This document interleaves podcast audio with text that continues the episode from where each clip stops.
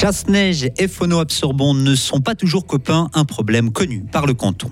Photographier les paysans fribourgeois pour les mettre en valeur, un projet lancé par la branche. Et enfin, comment les dragons se préparent pour la prochaine saison On vous emmène avec eux en salle de force en fin de journal. Et puis demain, un temps lourd et orageux avec température de 28 à 31 degrés. C'est le journal de Loïc Chaudret. Bonsoir. Bonsoir Rio, bonsoir tout le monde. Les factures d'électricité vont continuer d'augmenter l'an prochain.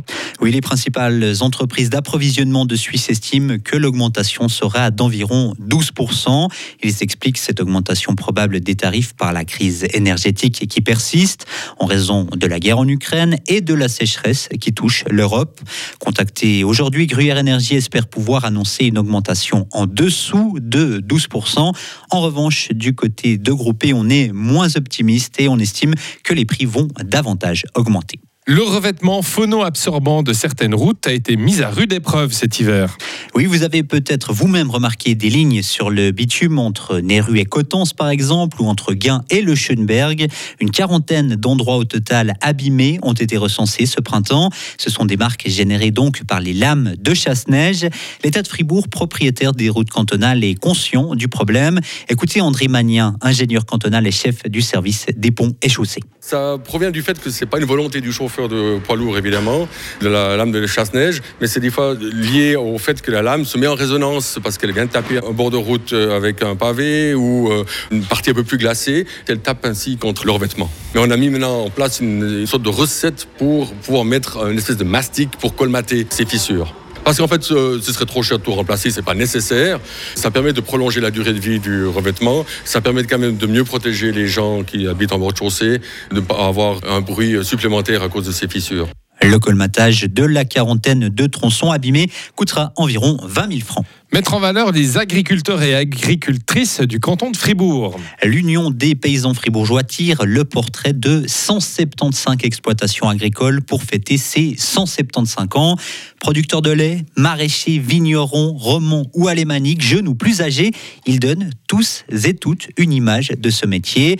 Le but est de publier ces photos dans un livre anniversaire cet automne ou cet hiver. Frédéric Ménétret, directeur de l'UPF, nous explique comment ont réagi les agriculteurs face à la démarche. Alors très bien, il y a un intérêt qui est vif euh, à ce niveau-là. Il y a très peu de personnes qui ne souhaitent pas euh, paraître. Je crois que la démarche, elle est bien comprise de, s'exposer, mais pour montrer ce qu'on fait. Il y a un envie avec euh, les dernières années, avec des initiatives parfois difficiles, avec des relations un peu mitigées avec certaines couches de la population, pour vraiment montrer ce que les paysans font, ce qu'ils sont et quel est leur quotidien. Ces photos seront également reproduites en grand format et exposées lors d'une fête le 31 octobre à Forum Fribourg.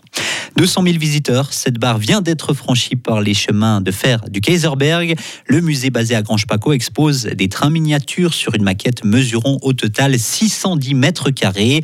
La 200 millième visiteuse est une zurichoise venue avec sa famille et pour l'occasion, elle a eu le droit à une figurine personnelle qui a pris place dans le musée.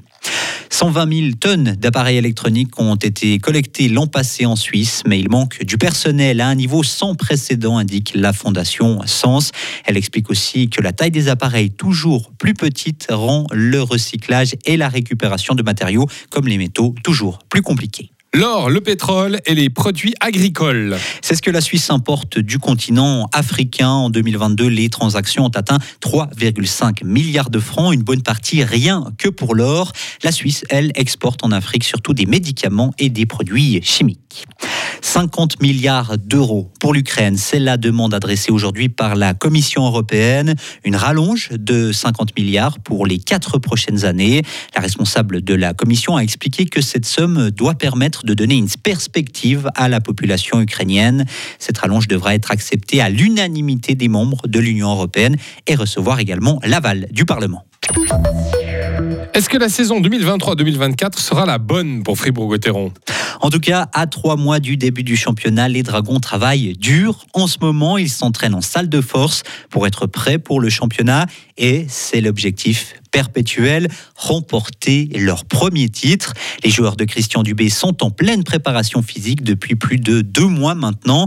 Et pour son dernier reportage à Radio FR, Mehdi Piquant est allé transpirer ce matin avec les Dragons. Il s'est notamment entraîné avec André Bikoff. Pousse avec la gauche. Plus fort. Voilà. Euh, là, on court en arrière. Et puis euh, ensuite, tu, tu pars en sprint. Donc, tu essaies de te, de te tourner.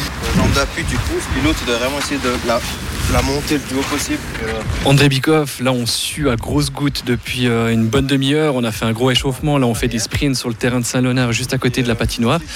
Il n'y a pas un énorme plaisir, franchement. Vous, comment vous vivez cette préparation? Ça fait du bien d'être en extérieur, de changer un peu de, de rythme. Et puis, euh, ouais, je pense que c'est cool parce qu'on apprend aussi un peu plus à se connaître entre joueurs parce qu'on a plus de temps pour parler entre nous. C'est drôle, mais de plus en plus, euh, j'apprécie ça. C'est vrai que c'était un truc quand j'étais plus jeune, ça m'embêtait vraiment de faire, mais là, euh, j'ai beaucoup de plaisir. Garde les genoux à l'extérieur.